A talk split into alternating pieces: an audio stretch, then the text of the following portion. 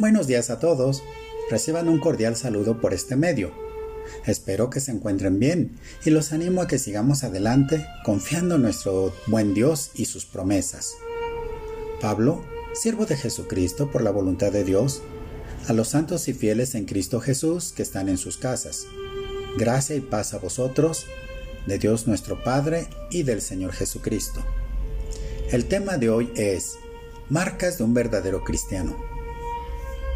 En la antigüedad, Dios le dio a Moisés la ley, que consistía en los diez mandamientos, y aparte más de 500 ordenanzas que tenía que cumplir el pueblo de Israel.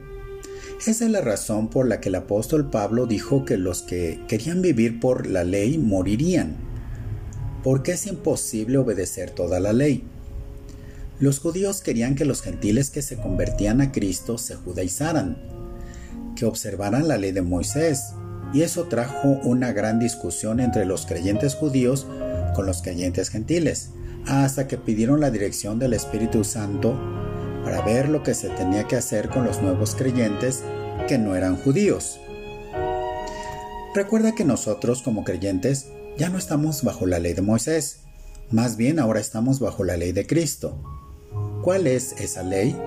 En Mateo 22, 37, 38 Jesús dijo, Amarás al Señor, tu Dios, con todo tu corazón, con toda tu alma y con toda tu mente.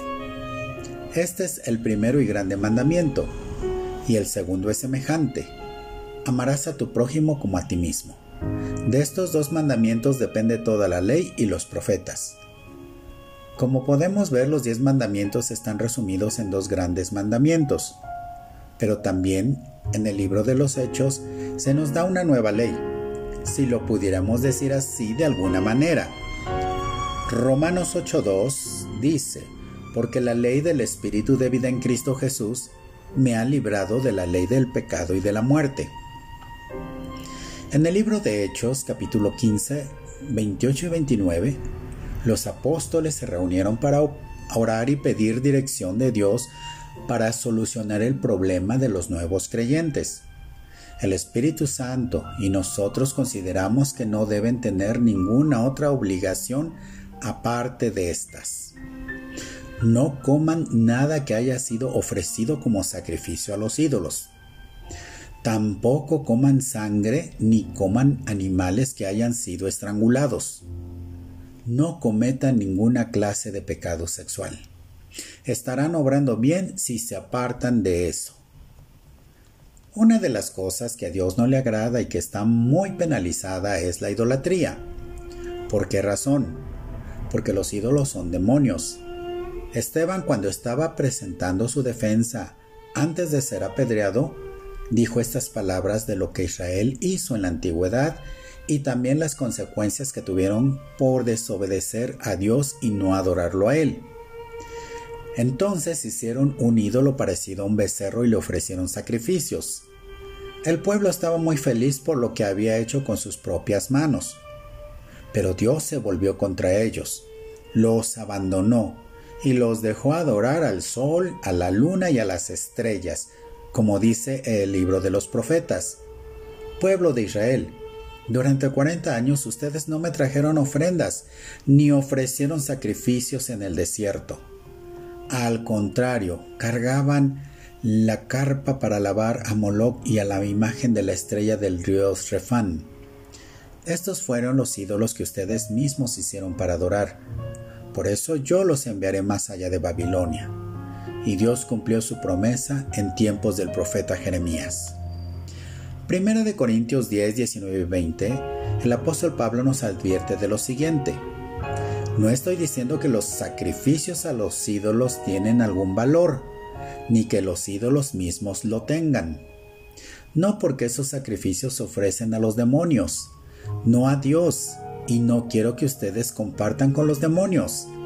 Así que aprovecho para recordarte, para cuando te inviten a comer en las fiestas de los pueblos por motivo de los santos patronos, los tamalitos del día de la Candelaria, o de las ofrendas que estuvieron en honor de los muertitos, trata de evitarlos, porque ahora conoces el porqué no se debe de hacer y las consecuencias que esto puede acarrear. El no comer sangre es algo que Dios prohibió antes de la ley de Moisés. Este, este, mandamiento lo dio a Noé. Pueden comer cualquier animal, así como les he dado las plantas verdes para comer. Ahora les permito que coman de todo, pero no deben comer carne que todavía tenga sangre. Exigiré su sangre por su vida. De cada animal que le quite la vida a un hombre, exigiré su vida. Y de la persona que mate a otra, exigiré su vida. Cuando Dios le da la ley a Moisés nuevamente vuelve a prohibir comer sangre, porque la vida de todo ser vivo está en la sangre, y por eso yo les ordeno a los israelitas, ustedes no comerán la sangre de ningún ser viviente, el que lo haga será separado del pueblo. Levítico 17:14. La sangre debía derramarse, por eso es que no podemos comer del animal ahogado, por las razones anteriormente mencionadas. Así que hermano, olvídate de los taquitos de moronga. Y siguiendo con la ley del Espíritu, Dios quiere que seamos santos y puros, que nos apartemos de la inmoralidad sexual, que hoy en día es el pan de cada día. Como lo dijo el profeta Isaías, vendrán días en que a lo bueno le dirán malo y a lo malo bueno. Estamos viviendo tiempos como los de Sodoma y Gomorra, en donde podemos ver que la sociedad a nivel mundial se ha corrompido, y con eso de que quieren ser incluyentes, se acepta toda clase de pecado sexual como estilo de vida. Tan solo en el capítulo 20 del libro de Levítico nos habla de este tipo de inmoralidad y depravación con las que el ser humano tiende a corromperse. El apóstol Pablo nos hace esta exhortación. Así que saquen de su vida todo lo malo, pecados sexuales, inmoralidades, malos pensamientos, malos deseos y codicia, que es una forma de adorar ídolos. Todo esto hace que Dios se enoje con los que son desobedientes. Colosenses 3:5.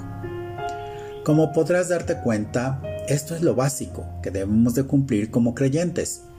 Esta manera debe ser nuestro estilo de vida. No tenemos que cumplir con muchos rituales que la ley de Moisés establecía. Pero esto no es todo con lo que tenemos que cumplir, ya que el mismo apóstol Pablo en diferentes cartas que escribe a las iglesias recomienda a cada creyente a vivir una vida en donde refleje la luz de Cristo. Sabemos de antemano que el que produce el querer como el hacer es Dios, Filipenses 2.13 pero en nosotros también está el decidir hacer lo que Dios quiere. Y si eres guiado por el Espíritu Santo, entonces eres hijo de Dios y harás lo que Dios quiere. En pocas palabras, su voluntad y no la tuya. Como nos lo enseñó nuestro Señor Jesucristo, que hizo la voluntad de Dios y su voluntad era que muriera por los pecados de todos nosotros. En el libro de Romanos el apóstol Pablo en el capítulo 12 nos exhorta como creyentes a vivir una vida diferente a la que viven las personas en el mundo. Romanos 12, 1 y 2 dice, Por eso, hermanos míos, ya que Dios es tan bueno con ustedes, les ruego que dediquen toda su vida a servirle y a hacer todo lo que a Él le agrada. Así es como se le debe adorar. Y no vivan ya como vive todo el mundo, al contrario, cambien de manera de ser y de pensar. Así podrán saber qué es lo que Dios quiere, su voluntad, es decir, todo lo que es bueno, agradable y perfecto. Esto es lo malo del mundo, desear cosas solo por complacer nuestras malas pasiones, dejarnos atraer por lo malo que vemos y, sentirnos orgullosos de las cosas que tenemos. Pero nada de eso viene del Padre, sino del mundo. El mundo está llegando a su fin junto con los deseos que hay en él. Pero el que hace lo que Dios quiere, su voluntad, vive para siempre. Primera de Juan 2.16. Lo primero que tenemos que hacer es un cambio de estilo de vida. Cuando estábamos en el mundo hacíamos las cosas como todos los demás, de acuerdo a nuestras pasiones o deseos desordenados. Hoy es muy común ver que la gente confunde mucho el amor con la pasión. La pasión es un sentimiento impetuoso capaz de dominar la voluntad y perturbar la razón, como el amor, el odio, los celos o la ira intensos. En el caso del amor, especialmente es manifestado en el deseo sexual, o sea que realmente es pasión. Las personas dicen que el amor se acaba, pero más bien lo que acaba es la pasión, porque realmente no saben qué es el amor. Inclusive hay una canción que se llama Cuando el amor acaba, y lo peor de todo es que algunos creyentes se lo creen. Pero, ¿cuál es la voluntad de Dios? Primero, Dios quiere que ustedes sean cada vez más puros, que se mantengan alejados de la inmoralidad sexual. Primera de Tesalonicenses 4:3. Es muy triste ver en estos momentos en que estamos en nuestras casas por la contingencia, al realizarse una estadística en nuestro país, al preguntar a las personas ¿qué es lo que más extraña de estar confinado en casa? Podríamos imaginarlos que la mayoría hubiera contestado mi esposa, mi esposo, mis hijos, o la familia, los amigos, etc. Pero no, la realidad fue una situación terrible, pues un 70% de los encuestados respondió que lo que más extrañaban era no estar con sus amantes. Qué triste situación, cómo la sociedad en nuestro país ha ido en decadencia. Segundo, Estén siempre contentos, oren en todo momento, den gracias a Dios en cualquier circunstancia. Eso es lo que Dios espera que ustedes, como cristianos que son, hagan. Primera Tesalonicenses 5:16 al 18. Este es un momento crucial para todos, ya que con lo que estamos pasando a veces renegamos y nos preocupamos más por lo que pueda pasar y estamos descuidando lo más importante, que debemos estar agradecidos con Dios cualquiera que sea nuestra circunstancia, pues estamos vivos, tenemos salud y todo este tiempo se nos está dando la oportunidad de estar orando. Pero en vez de eso, nos estamos preocupando por un futuro incierto, que no va a suceder, y nos olvidamos de las promesas de Dios. Tercero, Dios quiere que ustedes hagan el bien, para que la gente ignorante no tenga nada que decir en contra de ustedes, Primera de Pedro 2.15. Bueno, y por último, Dios quiere que ayudemos sobre todo al necesitado. Santiago 2.14 al 17 dice, Hermanos míos, ¿de qué puede servir que alguien diga que tiene fe si no hace el bien? ¿Lo podrá salvar esa clase de fe? Supongamos que un hermano o hermana tiene necesidad de vestido o comida. Llega uno de ustedes y le dice, que Dios le bendiga, abríguese y aliméntese. Sin embargo, si no le da lo que realmente necesita en ese momento, ¿de qué sirve? De la misma manera, si la fe no está acompañada de hechos, así sola está muerta. Así que hermano, la vida del creyente no es nada más pedir, pedir y pedir, o reclamar las promesas de Dios. Es realmente entregar nuestra vida y voluntad a Dios, para que podamos vivir de acuerdo a lo que está establecido en su palabra.